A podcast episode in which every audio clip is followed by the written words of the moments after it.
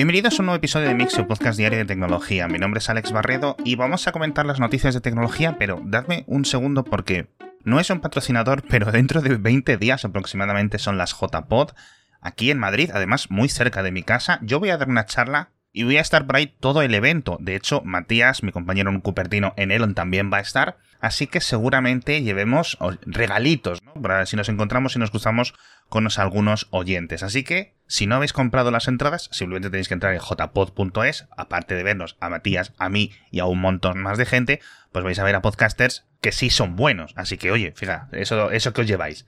Que por cierto, no he empezado con mi presentación, así que bueno, en fin, eh, yo prometo que me ponga a escribirla, pero si vosotros compráis una entrada ya en jpod.es. Comenzamos hablando de energías renovables. Porque, por primera vez en la historia, el año pasado, 2021, la electricidad generada por fuentes eólicas y fuentes solares superaron a la energía eléctrica generada con plantas nucleares. Esto ya digo, es la primera vez que pasa en la historia. Obviamente, las centrales nucleares llevan, tenemos muchísimas décadas de historia con ella desde los años 50-60. Y en 2021 se generaron 2.700 teravatios hora con las plantas nucleares, pero sumando eólica y solar fueron 2.900 teravatios hora, lo cual es un récord absoluto. En concreto fue como el 10, algo por ciento de toda la electricidad del mundo. 2022 tiene pinta que este margen se va a hacer mucho más grande. Hemos visto los problemas de las nucleares, sobre todo las francesas, este año.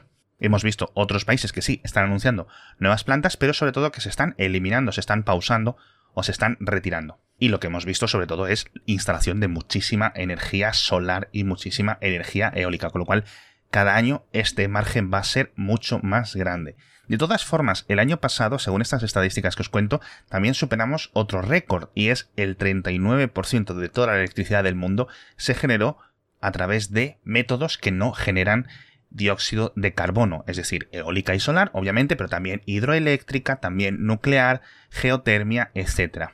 Parece mucho ese 39%, nos acercamos al 50% mítico, que no tardará más que unos años en llegar, pero sí es cierto que estamos muy lejos aún, sobre todo teniendo en cuenta que a pesar de que estemos creciendo muchísimo en instalación de solar, en instalación de eólicas, etc., no estamos comiendo mucho terreno a nivel porcentual. Es decir, he mirado las cifras de 2011, 2012, hace 10 años, y la cifra era inferior a este 39% que os comentaba, pero tampoco estaba muy lejos, era como el 33 o 32%. Os dejo un montón de enlaces y sobre todo un montón de gráficas en el boletín y en las notas del episodio. Ahora vamos a hablar de porcentajes también porque en Twitch van a recortar los ingresos que comparten con sus creadores.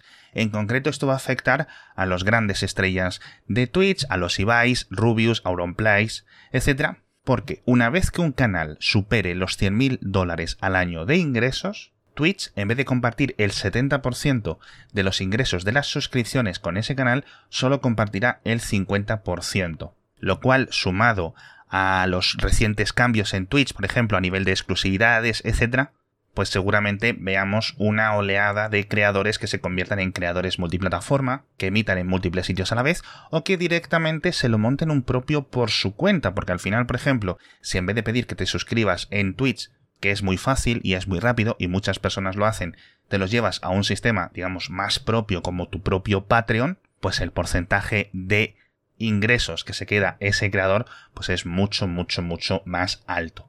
Y además que en Patreon están por ahí también jugando con este tipo de ofertas y no me extrañaría que en los próximos meses lanzaran su propio sistema de emisión bajo directo. Por cierto, hablando de Twitch, también han hecho otro cambio importante y es que van a prohibir la mayoría de tipos de emisiones de casinos, que ya sabéis que se habían hecho muy populares los últimos meses y que estaban causando bastantes polémicas, pero bueno, por ejemplo, temas de apuestas deportivas seguirán presentes en Twitch y temas que son de casinos, pero como muy específicos, como por ejemplo las cartas, el póker, etcétera, eso va a seguir permitido. Y por cierto, ayer os comentaba un cambio de un rival de Twitch, de YouTube, que va a impactar a nivel de los ingresos con los, eh, con los vídeos cortos, etcétera, pero se me pasó por alto otro anuncio que me parece también muy importante, y es que YouTube va a permitir utilizar música con copyright o con derechos de copia en los vídeos. y lo permitirá de dos formas. Por una parte, los creadores podrán pagar una tarifa plana para acceder a un catálogo de música, digamos, popular de las discográficas. Y si pagan esa tarifa plana, van a poder utilizar, obviamente, esa música y todos los ingresos del vídeo seguirán sin problemas recibiéndolos los creadores. Y además estarán protegidos de demandas y de que le quiten el vídeo, que le retiren el vídeo o lo que sea. Y por otra parte, si no pagas esa tarifa plana, vas a poder utilizar las canciones a cambio de compartir un porcentaje de los ingresos del vídeo que no está especificado con los propietarios de los derechos de copia de esas canciones que hayas usado, con lo cual está muy bien. Y yo creo que, como decía en la newsletter, este es un cambio tectónico para YouTube después de casi 20 años, que puede ser algo, ya digo, puede ser algo fantástico. Por cierto, siguiente noticia de emisiones a través de Internet. ¿Recordáis hace unos meses que comentamos como una especie de Elibai chino había desaparecido en mitad de una emisión porque enseñó durante su directo una especie de galleta o de tarta que parecía un tanque y fue esto justo fue la víspera del aniversario de la masacre de Tiananmen. Ya sabéis cómo el Partido Comunista Chino se protege mucho de esas cosas. Le cortaron la emisión y este señor, Austin Lee, desapareció. Nadie sabía dónde estaba. Su nombre estaba totalmente censurado en redes sociales, con lo cual no había trending topic, la gente no podía enviar mensajes para preguntar a otros espectadores qué es lo que había ocurrido. Bueno, pues está vivo y ha vuelto 100 días después, ha reaparecido en un evento digital en una presentación para, pues eso, para vender cosas, hacer un evento en directo, de estos de teletienda que les gustan tanto allí en China. De la que no sabemos si sigue viva o no, entendemos que sí, es la otra gran y súper famosísima, yo creo que mucho más famosa que Austin Lee, Villa, que creo que tenía muchos millones más de suscriptores o digamos de espectadores, y que ya hace casi un año que no sabemos de ella, pero en este caso quizás tenga un poco más de sentido, porque el gobierno chino la pilló por fraude fiscal y le puso una multa de muchísimos millones, con lo cual ahora mismo seguramente después de pagar esa multa no sé lo, no lo que tardará en volver a su vida normal. Ya sabéis cómo se las monta el Partido Comunista Chino con estas cosas. Y nos vamos ahora a Estados Unidos, nos vamos en concreto a California, porque tengo una historia de estas que me encanta encontrar y me encanta contárosla. Y es que Amazon en varios de sus almacenes en el estado de California parece ser que falsificó las temperaturas que había dentro de estos almacenes. Es decir, que según los registros oficiales y según los termómetros que había en estos almacenes para que lo vieran los empleados, la temperatura máxima que se alcanzó durante todo este verano de 2022, que ha sido tan caluroso, que ha roto tantos récords de temperatura, nunca superó los 25 grados centígrados, es decir, los 77 Fahrenheit. Claro, ¿qué es lo que pasaba? Pues que los trabajadores no son tontos, los trabajadores dicen, eh, llevo aquí 6 horas de turno, y aquí hace mucho más de 25 grados, y empezaron a organizarse para introducir de forma camuflada termómetros propios traídos de casa. ¿Y qué es lo que vieron? Pues que la temperatura estaba a 33, a 32, a 35 grados, dependiendo de la zona del almacén. ¿Por qué Amazon falsificaría estas medidas de temperatura? Pues porque a partir de cierta temperatura, según la legislación laboral californiana y estadounidense, los trabajadores tienen derecho a ciertos ritmos, a ciertos cambios de trabajo, y en caso de temperaturas extremas, pues también se debería de detener la jornada, ¿no? Así que me hace no sé si es que no sé si reír o llorar por este tipo de historias, pero de verdad que son una locura. Seguramente que sé que tengo muchos oyentes entre los trabajadores de Amazon en almacenes en España, me contéis alguna similar, pero bueno, esto, y me vais a permitir el chiste, me recuerda a un chiste que escuché cuando era pequeño, no sé si era como de la Unión Soviética o de eh, Alemania del Este o algo así, me lo comentó mi profesor de historia, que decía que había una ley y que a partir de 35 grados de temperatura en verano no se podía trabajar en las siderúrgicas de ese país y que los trabajadores tenían que salir y poder descansar para no fastidiar su salud. Y que en el momento que se estableció esa legislación, las cifras oficiales de temperatura del gobierno nunca superaban los 35 grados en ningún momento, a pesar de que hiciera el calor que hiciese.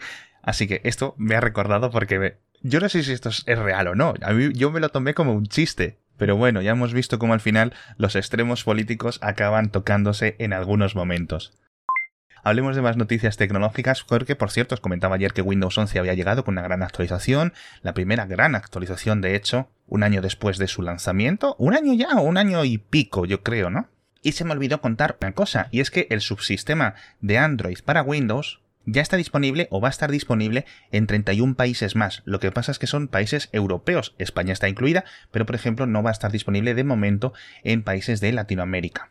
Yo, esto ya os lo he comentado en el pasado, yo cambio algunas localizaciones y algunas configuraciones de mi cuenta para hacerme pasar por usuario estadounidense y tener acceso a las aplicaciones nativas de Android ejecutándose en mi Windows 11. El funcionamiento es fantástico, ha mejorado mucho incluso en las últimas semanas y, por ejemplo, eh, desde que instalé Apple Music de Android en mi Windows 11, pues es mi cliente que utilizo y así no tengo que arrancar iTunes ni nada. O por ejemplo también tengo Instagram de Android funcionando sin ningún problema y cada vez va mejor. O sea que de verdad que no hay ningún problema. Puedes además cambiar la forma de la pantalla, estirarla, ponerla horizontal, ponerla vertical, ponerla como tú quieras, minimizarla, etcétera. De verdad que funcionan muy, muy, muy, muy bien. El soporte es muy chulo.